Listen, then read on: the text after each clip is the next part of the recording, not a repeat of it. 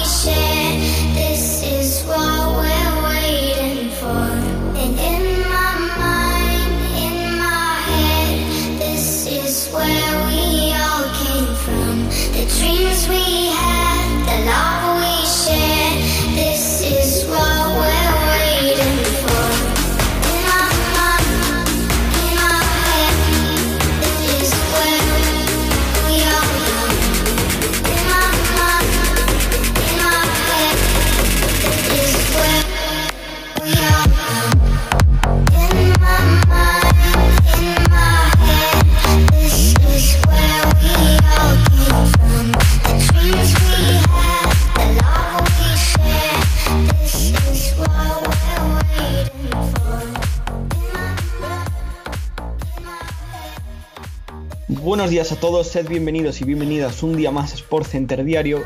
Hoy es viernes 14 de mayo, yo soy David Martínez y terminamos la semana al igual que poco a poco se va terminando esta edición de la Liga Santander 2020-2021.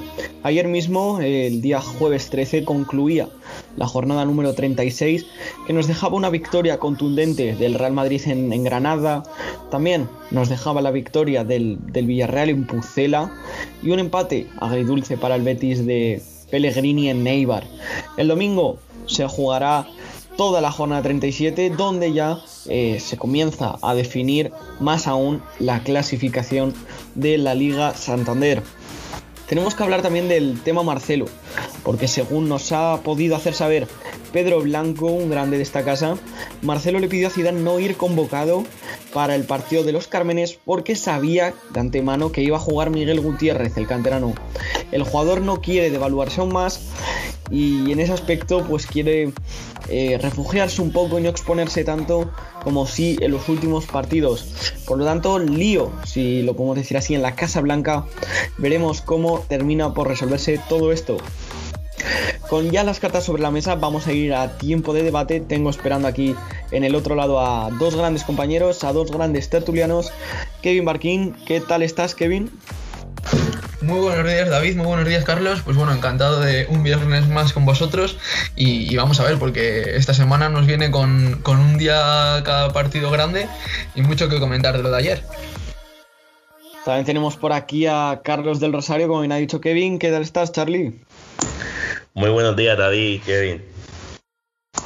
Pues si os parece, vamos a, ir comentando un poco eh, qué sucedió, qué sucedió ayer en, Granada, en Los Cármenes, victoria por 1-4 del, Real Madrid.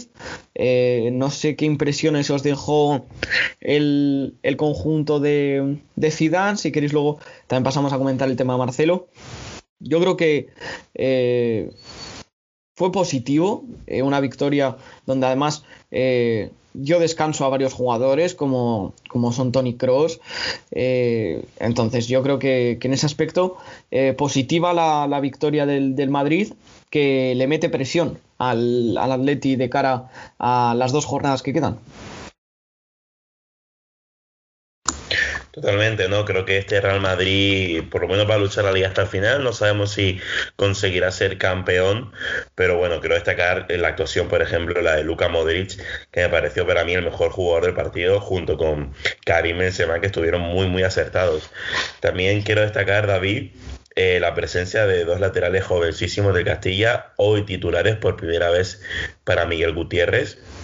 Asistencia con pase de escuchar increíble para Modric en el 0-1 y Marvin que luchó eh, para asistir a, a, Rodrigo del gol, perdón, y bueno, que al final Rodrigo, actuación genial, yo me lo guiso, yo me lo como, como dirían los, los amantes del fútbol, y, bueno, creo que este Real Madrid eh, ha dado un 2 sobre la mesa porque la gente creía que no iba a sacar este partido adelante, muchas personas creían que este Madrid, el Granada, lo podía fulminar, porque sí que verá que es un gran Granada de esta temporada, pero el Madrid con suplentes, sin todos los jugadores que, todos sabemos, sobre todo en línea defensiva, sin Hazard, sin, sin Ramos, sin Hazard de la partida, sin, sin Carvajal, pues el Madrid, pese a las bajas, creo que se está como reunificando y creo que va a sacar estos tres partidos adelante. La, el tema está en que bueno, veremos qué hace el Atlético de Madrid contra el Valladolid y contra los Asuna. Contra los Asuna yo creo que es el partido más fácil,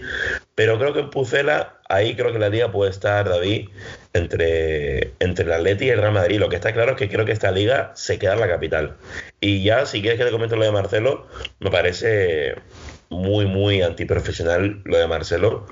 El hecho de no querer ir porque sabes que no vas a jugar me recuerda un poco al caso de Gareth Bale, aunque bueno, sabemos que el galés era mucho más desentendido del mundo del fútbol que el brasileño, pero igualmente tú tienes que, si estás disponible para jugar, no puedes decir, eh, no puede decir el club, en este caso el Real Madrid, creo que es el que se equivoca, que tienes unas molestias cuando no es así y cuando te pagan una millonada para por lo menos viajar, ir convocado y salir del banquillo si se lesiona porque Miguel Gutiérrez se iba a lesionar y el Madrid no tenía recambio, David.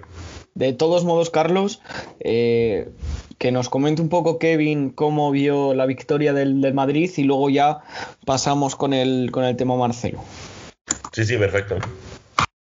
Dale, Kevin. Pues mira, yo voy a ser algo más breve. Yo estoy, estoy de acuerdo con lo que dice Carlos, ¿no? De Modric y Benzema. Para mí también fueron los dos mejores jugadores del Real Madrid. Y destacar que son jugadores que no tanto Benzema como, como el croata, pero Luka Modric, no sé si recordaréis, en Champions, en los últimos partidos de liga, se le notaba mucho el cansancio, pero ayer vemos que la motivación, las ganas de, de, poder seguir dándole esa presión al Atlético de Madrid y luchando por la liga, pudieron con ello. Muy importante el descanso que se le pudo dar a jugadores como Tony Que también achacaba en las últimas jornadas el cansancio. Y yo creo que es eso, al final. Creo que fue muy positiva la vuelta al 4-3-3 eh, con con esos dos laterales jóvenes, porque también, pues bueno, el caso de Marcelo, que se le achacaba que no jugaba muy bien en las últimas jornadas, primer día titular de, del gran canterano, que ya está empezando a demostrar, Miguel Gutiérrez, por la banda derecha, pues bueno, igual la mala noticia del partido, ¿no? Un jugador como Marvin que está empezando a mejorar, que ya está empezando a dar la cara, un jugador de la cantera que está empezando ya a alzarse pues como posible para el 11, o sea, no para el 11, sino para contar con el primer equipo, perdón. Y al final es esa, yo creo, la única mala noticia. Luego ya entraba eh, el Odriozola, perdón, y yo creo que es eso, ¿no? Una buena victoria de Madrid y como clave diría de nuevo, pues eso, el sistema que vuelve a impartir ese 4-3-3, se deja de experimentos, que también lo vemos este año con Ronald Koeman para el Fútbol Club Barcelona, esos cinco centrales. Yo creo que ayer el, el Real Madrid de volvió al 4-3-3 y ganó. Y como decía también Carlos, se comentaba que el Granada podía, pues eso, como le complicó las cosas al Barça, hacérselo también ayer al Real Madrid. Pero el Real Madrid demostró que es un club muy grande y que, y que puede estar a la altura de la liga perfectamente.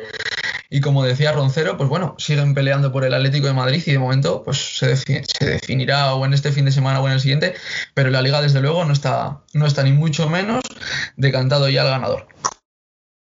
Es que estamos hablando que el Granada es un buen equipo. No estamos hablando de un equipo que está en la zona baja, eh, ni mucho menos. Estamos hablando de un equipo que viene de competir muy bien en Europa League, que ha eliminado a grandes equipos como el Nápoles y que se ha plantado casi, bueno, a punto estuvo de plantarse en, unos, en unas semifinales de Europa League, si no llegase porque se topó con el, con el todopoderoso Manchester United. Entonces yo creo que en ese aspecto, eh, honor al Granada y también honor a, por cierto, a Jorge Molina, que notó el, el gol del honor para el conjunto de, de Diego y, que es un obrero del gol sin, sin lugar a duda, como muchos otros eh, que tenemos en esta liga, como Kika García, como Álvaro Negredo y como Roberto Soldado en su propio equipo. Entonces, si queréis pasamos ya al tema Marcelo, en mi opinión.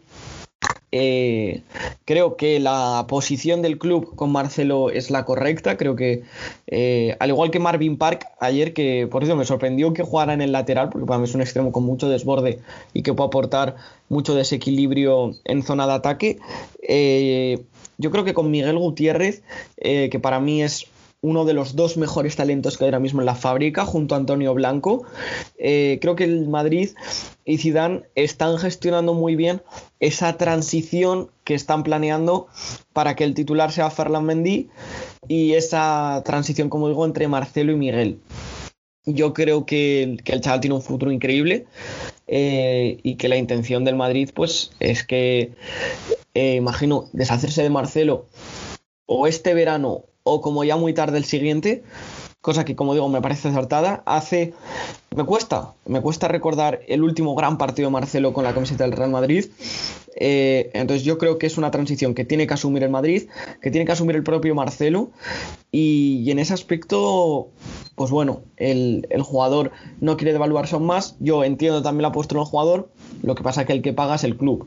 Entonces, hasta el momento en el que te dejen de pagar o termine tu contrato, yo creo que la obligación del jugador es mostrarse disponible por mucho que, que sí, que a lo mejor si juegas se consigue devaluar aún más. Pero al final el que paga es el de arriba y si el de arriba te dice que tienes que jugar, al verde amigo.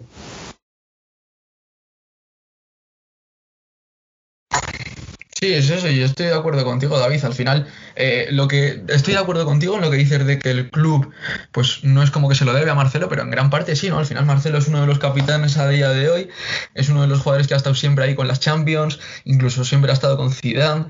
Entonces es eso, sí que es un poco de evaluarle la postura en el sentido de lo que dices tú, viajar a Granada para que juegue por delante tuyo un lateral de la cantera de 19 años, delante tuyo que pues el propio Marcelo se considera, como todos le consideramos una de las leyendas del club, entonces claro, sí que es un poco de evaluarle la, la posición, pero al igual que cuando Casillas ya no era titular, viajaba a los mundiales, viajaba a las Eurocopas, yo creo que Marcelo, pues como dices tú, ¿no, David? Al final tiene que ir y estar dando la cara y decir, oye, mira, que es que si, se, si me, se me necesita en cualquier momento, voy a estar disponible de titular, de suplente o simplemente entrenando, pero si eres convocado, vas allí y das la cara. Lo que no puedes hacer es que luego el que tenga que dar la cara por ti sea Zinedine Zidane en la rueda de prensa cuando le preguntan que por qué falla Marcelo y él dice que está lesionado si estás lesionado, estás lesionado, pero si no estás lesionado tendrás que viajar y, ya está. Y que no dé la cara a nadie por ti, la das tú, que para eso eres un jugador que lleva mucho tiempo en el Real Madrid, que ha conseguido títulos con el club blanco y ya está. O sea, si algo le honra como jugador del Real Madrid es que cuando pasa buenos momentos levanta las copas y cuando pasa malos momentos pues tendrá que dar la cara, yo creo ahora mismo estás bajando un poco tu nivel de forma, pues ya está, pero no puedes dejar, no puedes tomar esas decisiones y que sea otra gente la que tenga que hablar por ti. Yo creo que eso pone en una mala postura al jugador, ya no solo en, en la forma física o en el juego que pueda estar demostrando en los últimos partidos, sino también, pues no sé, yo creo que un poco moralmente. Yo es lo que digo, yo creo que a pesar de que te devalúe un poco y no te guste verlo, pues hay que estar a las buenas y a las malas. Y si estás cuando el Madrid gana la liga, o la Champions o lo que sea, también tienes que estar cuando quizás pues no salgas al once titular. Pero ¿y si, y si ayer por lo que sea hubiesen necesitado meter a ese lateral izquierdo como es Marcelo? No pueden, porque no quiere devaluarse y no quiere darle la mano en el cambio a Miguel Gutiérrez. No, no lo entiendo, no me parece bien a mí. Y lo decía Carlos, eh, ahora te doy paso, que no sé si querrás añadir algo más en, en relación al tema Marcelo. Es que imagínate que ayer se lesiona Miguel Gutiérrez por alguna razón. ¿Qué tiene? ¿Obliga a Zidane a hacer experimentos con, con Odriozola en el lateral izquierdo o que sería Nacho? Entonces, eh, no sé si tienes algo que, que, añadir, Carlos, con respecto a lo anterior comentado, con lo comentado anteriormente, perdón, y cerramos ya con el tema del brasileño. No, bueno, David, poco más que añadir, es eso, es, eh, lo que comentabais tanto tú como Kevin, que claro, si Marcelo no va y selecciona a Miguel Gutiérrez, el Madrid es que no tiene nada, no tiene nada, porque es que Mendy tampoco está. O sea, creo que lo que ha hecho el brasileño es muy, muy grave a nivel profesional y, y no quiero yo ser el atizador de Marcelo. Pero es que ya se son muchas cosas, no es solo su, su nivel futbolístico, que es pésimo, es de futbolista, desde mi punto de vista, pero es que aparte es el nivel profesional, tiene que aceptar su rol secundario que ahora mismo no es ni el segundo y tampoco a lo mejor ni el tercer lateral izquierdo del Real Madrid. Por lo tanto, eh, no le puede entrar la niñería de no querer eh, viajar, porque si no, a lo mejor nos pasa como con Gareth Bale, que la dinámica empieza a ser así, y si Zidane no corta de sano, da igual que te llames Marcelo o que te llames, eh, con todos mis respetos, a Miguel Gutiérrez. No hay que cerrarse el nombre, David.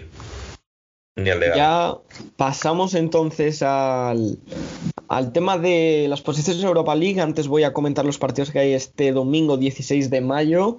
Jornada unificada, todos los partidos a las 6 y media de la tarde. Tenemos una a Granada, muy importante para la Alavés este partido, para intentar eh, aferrarse a la primera división. Getafe Levante en el Coliseo. También tenemos el Valencia Eibar, Real Sociedad Valladolid. Partido muy importante para ambos equipos, unos por intereses europeos, otros por intereses eh, para no descender el Betis, Huesca, Villarreal, Sevilla, Cádiz, Elche, Barcelona, Celta de Vigo, Atlético Madrid, una y Athletic Club Real Madrid.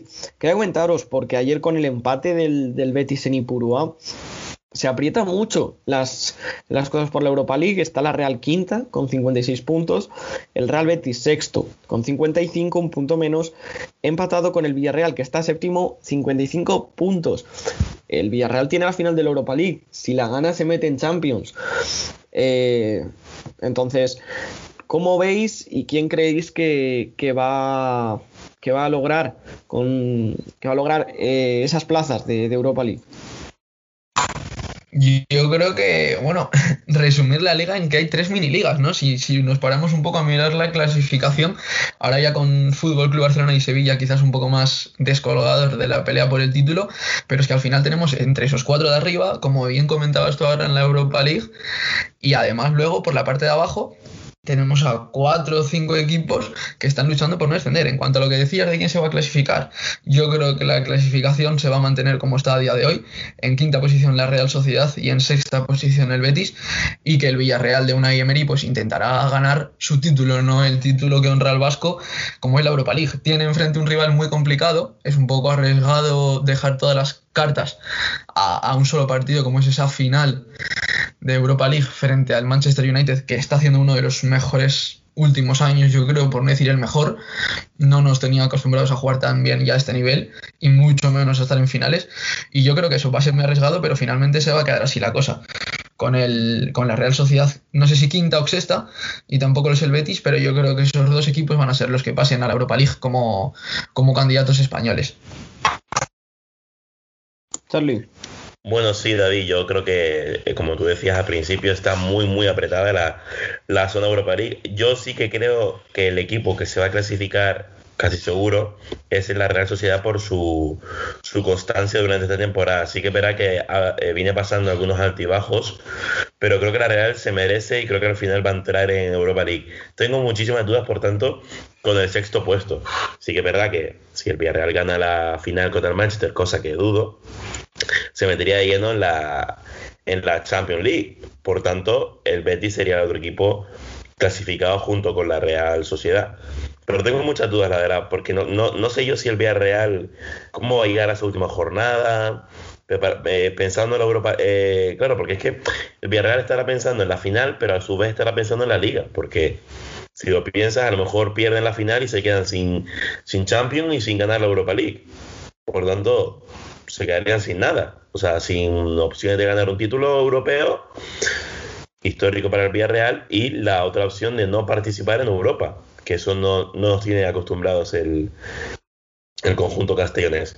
Así que yo si me tuviera que mojar, David, diría que, eh, que, bueno, el Betis va a pelear muchísimo hasta el final, pero creo que, sinceramente, va a ser la Real Sociedad y el Villarreal los equipos que nos representen en la Europa League la próxima temporada. Bueno, yo quería, quería comentar, no, no es que esté en desacuerdo con lo que dice Carlos, pero bueno, quería comentar eh, el calendario que tiene por delante el Villarreal, un poco apoyando la, idea que tenía yo de que pasaba el Betis y, la Real, es que el Villarreal, fíjate, tiene este domingo, como comentabas ahora David, ese enfrentamiento frente al Sevilla, pero es que luego más adelante tiene el domingo siguiente un Real Madrid-Villarreal, con el Real Madrid jugándose la liga, partido que veo muy, muy, muy complicado para el Villarreal porque además, tres días después, tan solo tres días después, tiene la final de la Europa League frente al Manchester United. Entonces es eso, o sea, el Madrid, los intereses que va a tener en ganar la liga, que igual si pincha frente al Athletic Club este, este fin de semana, pues ya no vemos esos intereses.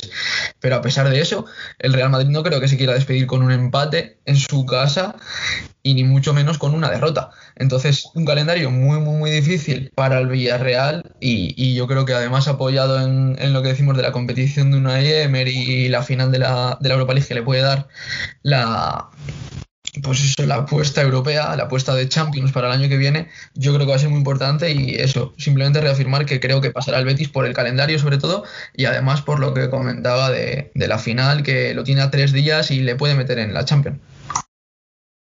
Yo creo que es un poco eso que, comenta Kevin. Al final el Villarreal, eh, pues imagino que intentaría meterse por vía liga. Al final es muy complicado. Tiene al, Sevilla cuarto clasificado, al Real Madrid segundo clasificado. Se está jugando la liga, el conjunto de Zidane. Yo creo que el, que el equipo de Emery va a apostar todas las cartas, todas las fichas al partido contra el Manchester United. Porque te da acceso a la Champions League que es la competición más grande de, Europa a nivel de clubes.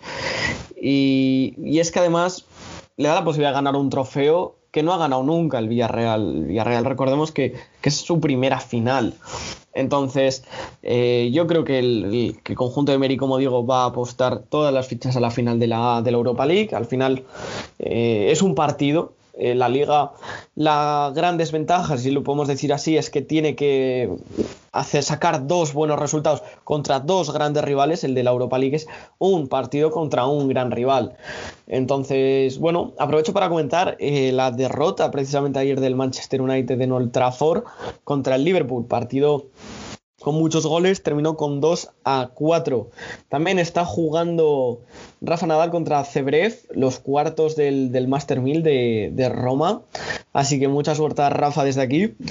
Y ya para, ir cerrando, si queréis hacemos una, una pequeña porra.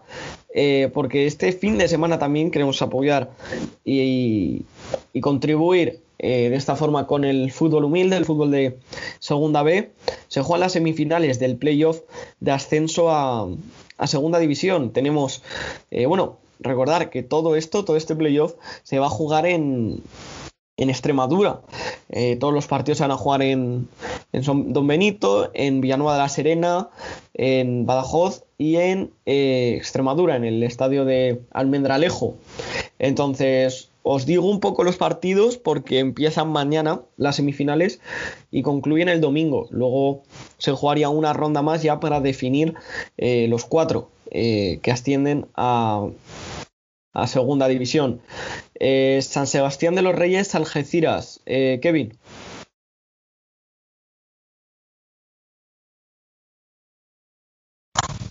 Sí, perdona, David, que andaba, andaba silenciado, perdona. Eh, yo creo que ahí va a pasar el Algeciras. No, no creo que le vaya a plantar mucha cara al San Sebastián de los Reyes y yo apuesto por, por el Algeciras. Yo opino lo mismo. ¿Te atreves o prefieres reservarte?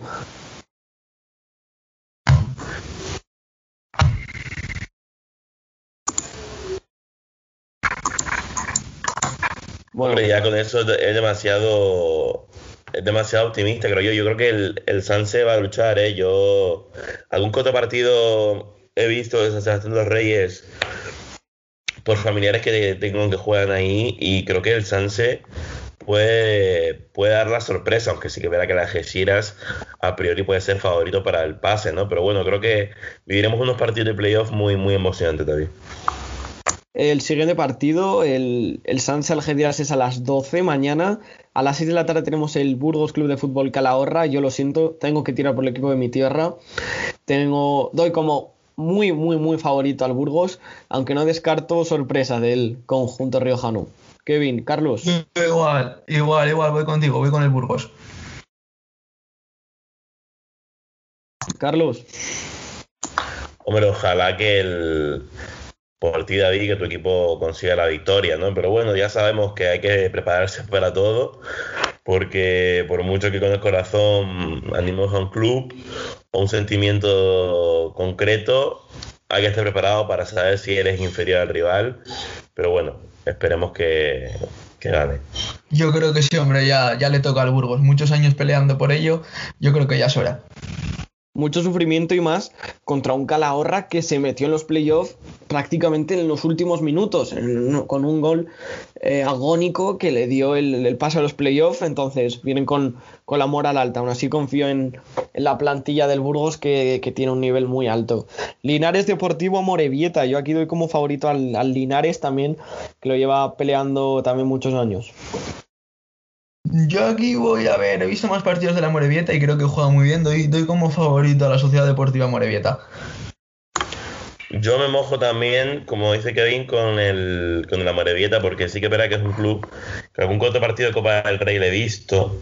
Y ojo con este equipo, ¿eh? ojo con este equipo, porque bueno, Linares sí que es verdad que lleva años intentándolo lograr el ascenso, pero creo que, por mucho que Linares tenga a lo mejor un poquito más de experiencia, creo que la Morevieta algo me dice a mí que puede dar la, sorpresa en, esta, en estos playoffs, David. Y el último partido de la jornada de las semifinales de mañana, también a las 8 de la tarde, al igual que el Linares Amorebieta, la Real Sociedad B de Xavi Alonso contra la Andorra de Piqué. Eh, yo aquí me gusta mucho la, Real Sociedad B de, Xavi Alonso. Tengo que ir con ellos por, cómo juegan al fútbol. Es, es espectacular este equipo. Yo igual también, está junto, junto con el grupo de la Morevieta y voy sí también con los de la Real Sociedad B. El último partido de Xavi Alonso para, para despedirse de la Real no creo que sea hoy. Y, o sea, bueno, no creo que sea en la semifinal, disculpa, pero yo creo que eso, que va a ganar. Va a ganar y se va a despedir en una buena final. Charlie.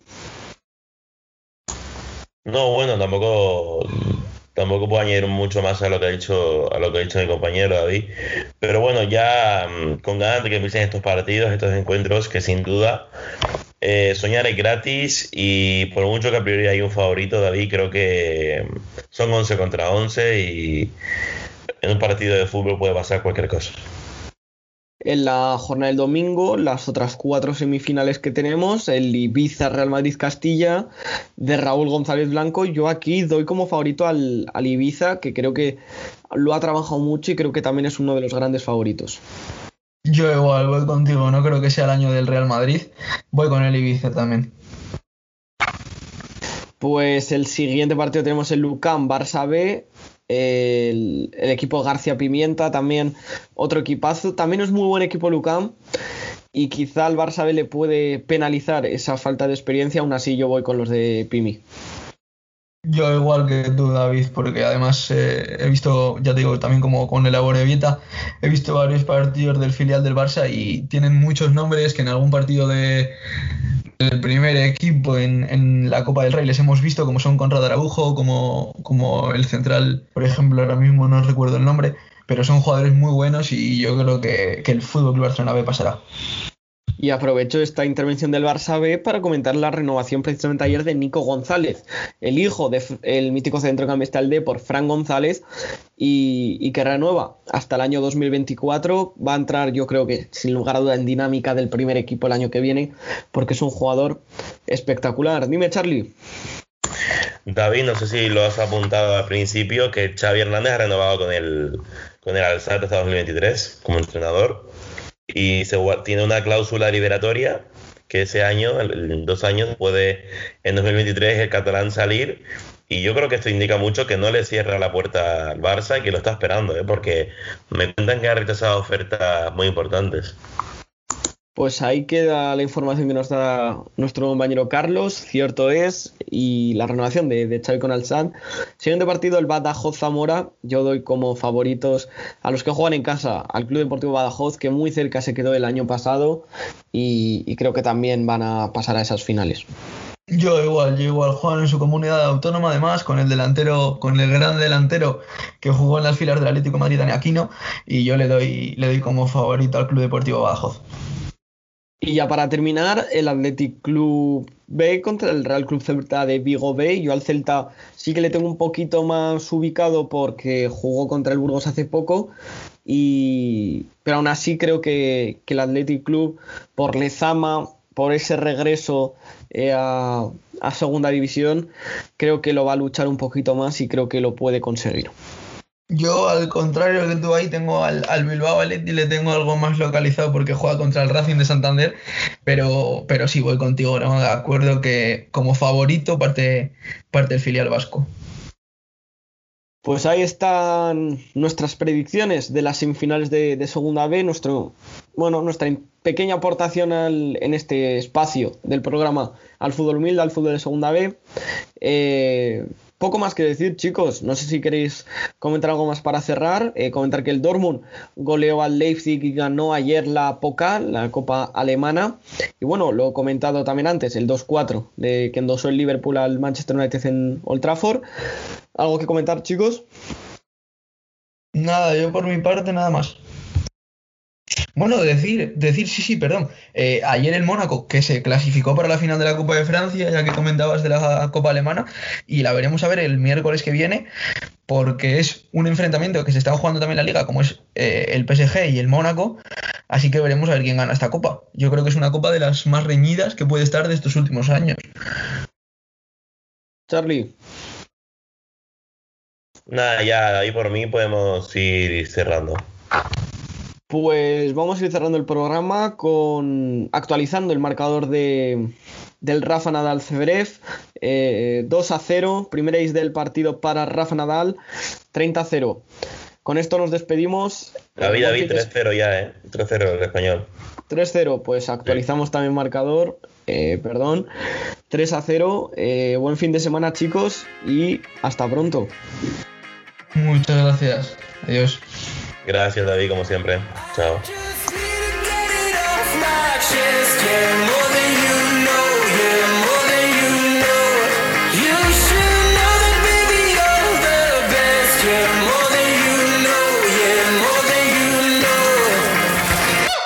I saw it coming from miles away.